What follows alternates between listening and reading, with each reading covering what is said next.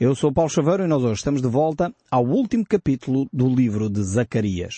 Estamos nesta última secção uh, do livro de Zacarias que tem a ver com a profecia, sentenças pronunciadas por Deus para o povo de Israel.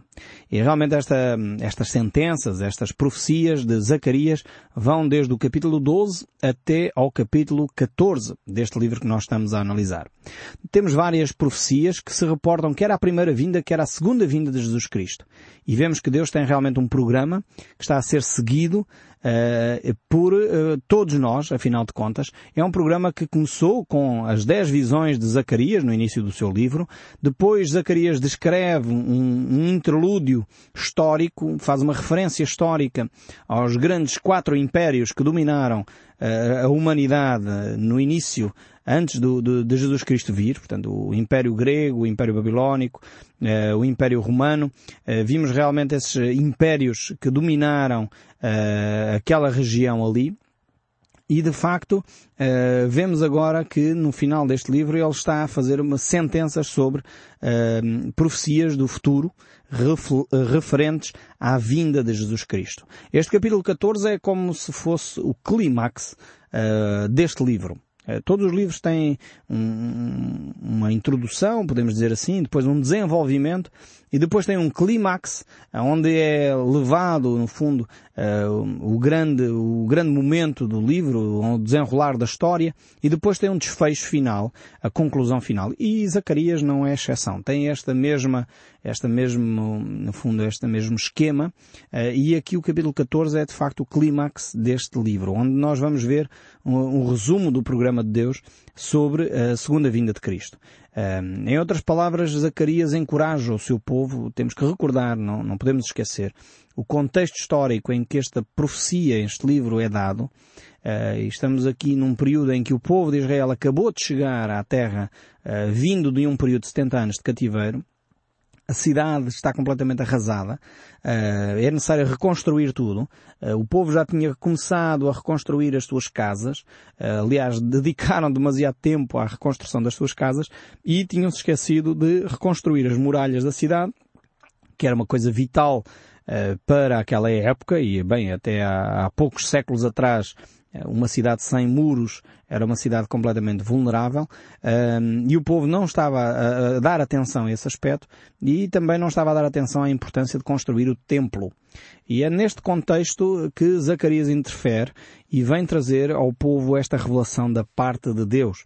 Já tínhamos visto as profecias de Ageu, que é contemporâneo de Zacarias, que uh, visavam este mesmo fim, Portanto, animar o povo a continuar a prosseguir nesta caminhada, de afinar a sua vontade, o seu dia a dia, as suas ações, as suas práticas, afinar estas, estas questões à vontade de Deus, não continuar com práticas que eram contrárias à vontade de Deus. E então vemos aqui que Zacarias tem esta intenção clara de levar o povo a um ânimo, a um percurso de vida, apontar-lhes um objetivo maior, eh, mostrando que eh, aquilo que eles estão a fazer quer na reconstrução do templo, quer colocando a sua vida em ordem com Deus a nível espiritual, tem e vai ter um impacto uh, no futuro, nas futuras gerações, quer nos seus filhos, quer nos seus netos, quer uh, para o futuro. E eles deveriam se manter ligados assim à vontade de Deus. Então é neste contexto uh, que nós nos encontramos aqui para o fecho, podemos dizer assim, deste capítulo 14 do livro de Zacarias. E era importante realmente nós deixarmos este contexto, porque muitas vezes quando não damos o contexto histórico, o contexto cultural das passagens, depois tiram-se interpretações uh, completamente aleatórias, enfim, interpretações dos textos bíblicos uh, que pouco têm a ver com a palavra de Deus e dizem-se coisas que muitas vezes estão fora daquilo que é a vontade de Deus. Então teria que se fazer uma grande ginástica intelectual para compreender todas estas profecias que nós temos vindo aqui a, a relatar e a comentar, se nós não entendermos o contexto. Aliás, isto é, é, deixo este segredo para convosco, não é? Uh, não é um segredo nenhum, é uma forma de interpretar os textos uh, bíblicos ou outros, quaisquer textos, sempre que temos que ter em consideração vários aspectos quando interpretamos um texto bíblico. O primeiro é, de facto, a, a interpretação literária, se o texto é um texto uh, histórico, uma parábola, uma poesia, temos que entender que tipo de literatura é que estamos a analisar. Porque não podemos entender, por exemplo, a interpretação dos Salmos quando diz que as, as árvores batem palmas, pensar que Deus ali está a dizer que, que as árvores têm braços e mãos e estão a bater palmas. É óbvio que ali é um sentido figurado. Então há textos que nós temos que entender no sentido figurado, porque eles são uh, poesia, por exemplo, e há textos que são para ser interpretados como uh, literalmente, uh, porque são textos históricos ou proféticos. E o texto profético tem estes dois aspectos. Muitas vezes é simbólico, outras vezes é literal. Então temos que ter sempre esta análise, uh, sempre isto presente na nossa interpretação dos textos bíblicos. Outros aspectos importantes para interpretar a Bíblia, eu deixo estas recomendações, porque assim de alguma forma ficam com ferramentas para que se um dia algum, uh, algum pregador que vocês assistam, alguma pessoa que está a apresentar a Bíblia, uh, estiver a dizer algumas coisas, vocês terem ferramentas para poder verificar se o que está a ser dito é ou não em conformidade com as Escrituras. Então temos que ter atenção ao contexto histórico, temos que ter atenção ao contexto cultural, temos que ter atenção ao contexto literário, ou seja, em que eh, se é por um lado, como eu já disse, poesia, um relato histórico, uma carta, ou também os textos bíblicos mais próximos, o capítulo anterior, uh, o capítulo seguinte, qual é a sequência das ideias que está a ser relatado ali pelo autor desse livro. Então são aspectos fundamentais para nós interpretarmos a Bíblia. Eh, e eu deixo estas recomendações porque muitas pessoas nos têm perguntado como é que vão identificar uh, se um ensino é ou não correto diante das Escrituras. Então estão aqui algumas ferramentas essenciais. É necessário você conhecer a sua Bíblia, em primeiro lugar, ler a sua Bíblia. Não, não pode só ter a Bíblia em casa uh, e, tem, e, lá na estante, tem que a ler, tem que conhecer e depois tem que conhecer estes aspectos pequenos, mas que são fundamentais para nós entendermos as Escrituras no seu contexto histórico, o período em que foi escrito. Aqui o Zacarias claramente tem um discurso eh, porque tem um contexto histórico que eu já acabei de resumir aqui, ehm, e é necessário todos estes aspectos serem integrados para nós fazermos uma boa interpretação dos textos bíblicos, eh, porque efetivamente eh, há alguns textos que são complexos e que se nós não levarmos em consideração estes aspectos, poderemos uh, estar a fazer afirmações que o próprio Deus não fez. Então, voltando aqui ao livro de Zacarias, depois de vos dar aqui algumas pequenas ferramentas para poderem olhar a própria Bíblia e analisar os textos bíblicos, porque a Bíblia é simples. Jesus Cristo disse isso. Nós deveríamos eh, aceitar o reino dos céus como uma criancinha. Portanto, não é nada muito complexo, apesar de eu ter aqui esboçado três ou quatro ideias importantes para a leitura da Bíblia. Uh, é simples, é, é, aquilo que Deus quer transmitir ao homem, e se nós tivermos como base o coração do nosso Deus, que é um coração de amor, então certamente nós vamos entender os textos bíblicos de uma forma muito mais clara. Uh, temos é de ter realmente o contexto. E o contexto é um Deus de amor que escreve uma carta de amor aos seus filhos para relatar o porquê de uma série de situações na humanidade. É verdade que a Bíblia não responde a todas as perguntas, mas o objetivo da Bíblia não é esse. Uh, mas ao mesmo tempo, Deus traz uma série de revelações importantes quando nós entendemos o coração do nosso Deus. Que é um coração de amor, um coração preocupado, um coração cheio de graça, um coração cheio de misericórdia, que quer levar a humanidade a, a mudar de vida, a ter uma vida bem melhor, uma vida com qualidade, uma vida cheia de paz e de alegria, que é esta a promessa de Deus e que nós encontramos aqui também uh, no livro de Zacarias.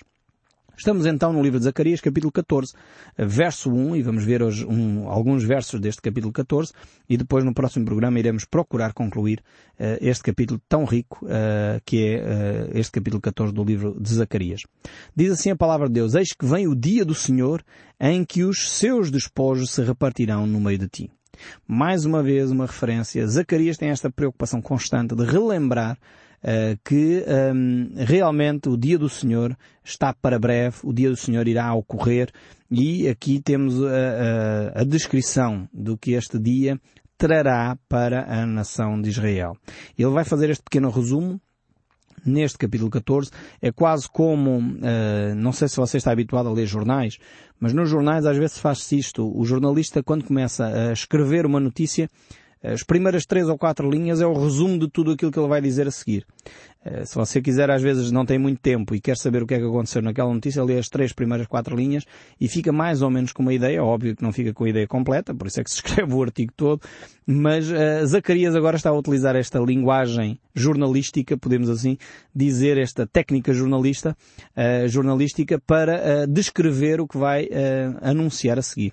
Eis que vem dias, o dia do Senhor vem, em que os teus despojos se repartirão no meio de ti. Ou seja, vai anunciar agora uma mensagem de novo uma mensagem de esperança para a nação uh, de Jerusalém. Do verso 1 a 3, nós temos então este, esta mensagem de esperança, mas que é declarada como um ataque que vai ser realizado contra Jerusalém. Depois do verso 4 ao 7 aqui do capítulo 14, uh, eh, temos o advento do Messias, que vai trazer e estabelecer então o seu reino. E nós vamos ver então esse texto bíblico, e como já vimos, uh, por um lado o anticristo vai estabelecer uh, a grande tribulação, trazer cegueira aos povos, um período terrível que a humanidade vai atravessar, mas ao mesmo tempo Cristo vai estabelecer um reino de paz, um reino de alegria, um reino de prosperidade para todas as nações. Diz então este texto bíblico, vamos começar a ler o verso 1 de novo e depois então leremos alguns outros versículos deste capítulo 14 do livro de Zacarias. Eis que vem o dia do Senhor, em que os teus despojos se repartirão no meio de ti, porque eu ajuntarei todas as nações para a peleja contra Jerusalém. E a cidade será tomada, e as casas serão saqueadas, as mulheres forçadas, metade da cidade sairá, para o cativeiro, mas o restante do povo não será expulso da cidade. Temos então aqui este resumo terrível do que vai acontecer uh, durante o período da grande tribulação. Um período realmente terrível para as nações, mas em particular para a nação de Israel, uh, onde verificamos aqui esta, esta coligação mundial que se vai juntar, e nós já tínhamos visto isso nos capítulos anteriores, 12, 13, e agora o 14 é só o resumo deste, destes textos que nós já vimos, um, eh, onde haverá esta coligação mundial para destruir a, a nação de Israel. Hoje em dia nós percebemos que não será assim tão complexo como isso, se calhar há uns 50, 100 anos atrás, era praticamente impossível nós pensarmos como é que esta profecia se iria concretizar. Hoje em dia é relativamente fácil depois do estabelecimento das chamadas Nações Unidas, onde há um exército uh, mundial, podemos dizer assim, aqueles que pertencem ao exército das Nações Unidas, os chamados capacetes azuis, uh, representam no fundo a humanidade.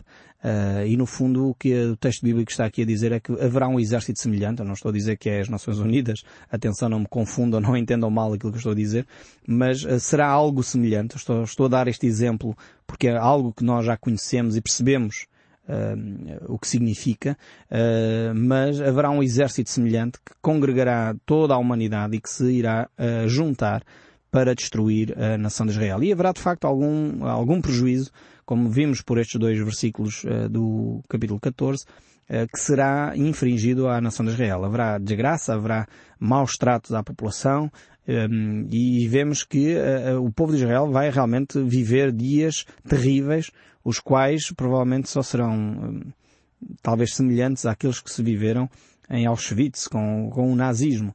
Uh, serão dias realmente de grande pressão sobre a nação de Israel. Mas o texto bíblico não termina aí, como é óbvio.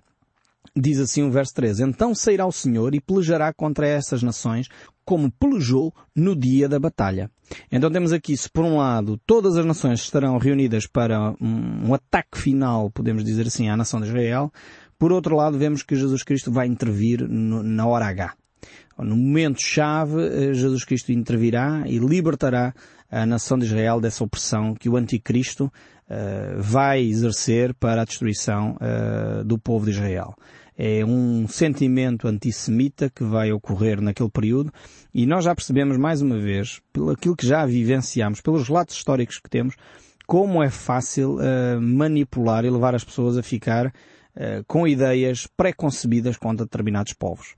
Uh, creio que foi assim que Hitler conseguiu fazer o que fez em relação aos judeus e à, à, etnia cigana e outras etnias que sofreram terríveis massacres nas mãos dos nazis, uh, mas isso claramente por manipulação, uh, por uh, sugestão que foi infringida às pessoas, levando as pessoas a crer que realmente determinados povos são personas não gratas, que determinados povos não deveriam de existir e, e, e outros assistiam pacificamente a essas atitudes quando se deveriam ter oposto realmente.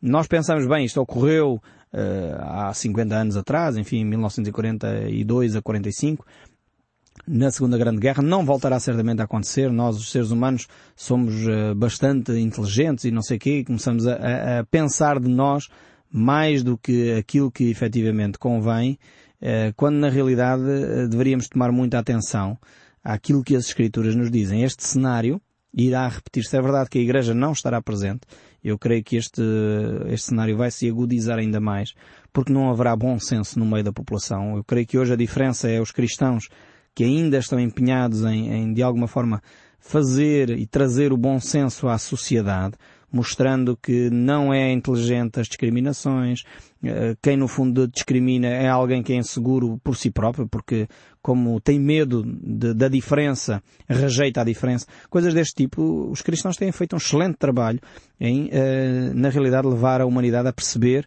que discriminar eh, é algo que revela fragilidade. Quem discrimina é realmente alguém que é pouco inteligente. Uh, mas quando a Igreja for removida, quando os cristãos não estiverem no meio da sociedade sendo sal e luz, como Jesus Cristo nos ensinou a ser, é óbvio que tudo aquilo que é de pior do homem se vai revelar. E é exatamente aquilo que está descrito aqui nestas páginas do livro de Zacarias, onde Jesus Cristo, Ele próprio, irá intervir e terminar com esta opressão que o mundo exercerá sobre a nação de Israel e em particular sobre a cidade de Jerusalém. Mas o texto bíblico não termina aí. O verso 4 ainda nos fala aqui de algo uh, tremendo. E diz assim, uh, este verso 4. Naquele dia estarão os seus pés sobre o Monte das Oliveiras, que está de fronte de Jerusalém para o Oriente. O Monte das Oliveiras será fendido pelo meio para o Oriente e para o Ocidente. E haverá um vale muito grande, metade do monte se apartará para norte e a outra metade para sul. Temos aqui uma descrição da segunda vinda de Jesus Cristo, e esta descrição aqui do livro de Zacarias eu sei que tem levantado muita polémica, eh, essencialmente porque algumas pessoas pensam, bem, isto é impossível, como é que Cristo vai descer sobre o Monte das Oliveiras eh, e colocar os seus pés e o monte vai se fender, enfim, as pessoas às vezes uh, veem dificuldades, sinceramente, onde uh, Deus eh, não as vê. Uh, é curioso que estamos a falar só do Criador de todas as coisas. Como é que o Criador do mundo, do universo, da alma humana, da complexidade que é o cosmos, enfim, podemos continuar aqui a dissertar sobre a criação como é que ele vai ter dificuldade em fender um monte? Hoje nós já assistimos a isso constantemente. Chamamos terremotos chamamos uh, coisas simples como essas, não é? Um terremoto rapidamente, em poucos segundos, uh, fende uma montanha, separa uma montanha. Uh, hoje consta-se que os Himalaias foram criados, digamos assim, pelo impacto de duas placas que, que, colidiram e por isso formou-se a, cadeia dos Himalaias. Então, quer dizer, são coisas que humanamente e geologicamente são aceites. E depois olhamos para as Escrituras, vemos Cristo chegar, fender um monte, uh, criando ali um grande vale que uh, irá irrigar o mar uh, morto, chamado Mar Morto, um, um, vale que vai canalizar água quer para o mar Mediterrâneo, quer para o Mar Morto, e achamos isto é uma coisa praticamente impossível, é uma coisa complexa. Sem dúvida será complexo, mas não difícil para o nosso Deus Todo-Poderoso. Hoje em dia, constantemente em Israel, existem pequenos terremotos, uh, são constantes. Isso, quem, quem conhece a geografia uh, de Israel sabe disso. Uh, e neste tempo, quando Cristo Jesus vier, na sua segunda vinda, certamente não será nada complexo que esta, este relato que aqui temos, que eu creio pessoalmente que é um relato literal, se concretize, mas também, se você é daqueles que acha que este relato é um relato espiritual, para mim não me levanta qualquer uh, problema com isso. O importante é que Cristo Jesus vai estabelecer o seu reino. Ele virá sobre o Monte das Oliveiras.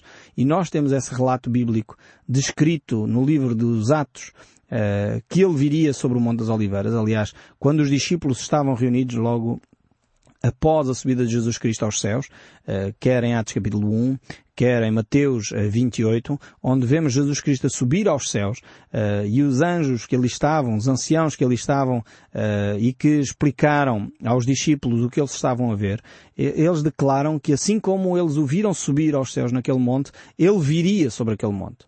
E é curioso, mais uma vez, que Zacarias, quase 400 anos, 500 anos, aliás, eh, antes de Jesus Cristo vir à Terra, eh, já sabia disto, estava escrito uh, por parte de Deus que este fenómeno iria acontecer. Jesus iria descer sobre o Monte das Oliveiras.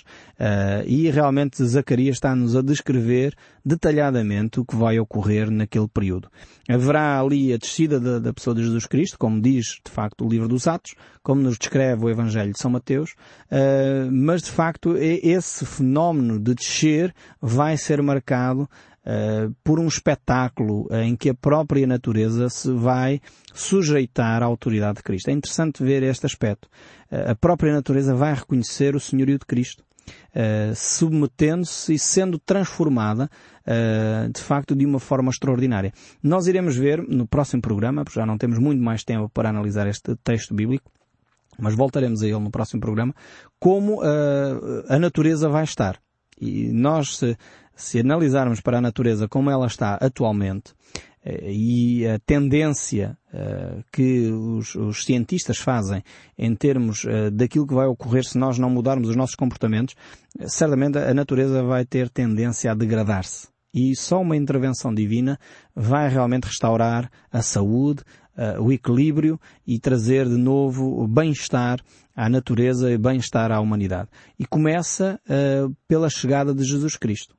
Alterando aqui substancialmente a geografia uh, de Jerusalém, alterando substancialmente a, a, geografia e, e, e o ambiente, o ecossistema do Mar Morto, em que aquela zona se vai tornar eh, de novo um grande jardim lindo eh, onde haverá água potável, coisa que não ocorre hoje em dia, eh, com grande dificuldade. Um dos maiores problemas de Israel atualmente é a água potável e Cristo vai resolver esses problemas, como diríamos na nossa linguagem, num abrir e fechar de olhos. Mas nós vamos efetivamente voltar a estes textos porque eles continuam muito ricos e com muito sumo para nós retirarmos deles no próximo programa. Por isso não deixe de ouvir o som deste livro. Deus o abençoe ricamente e até ao próximo programa.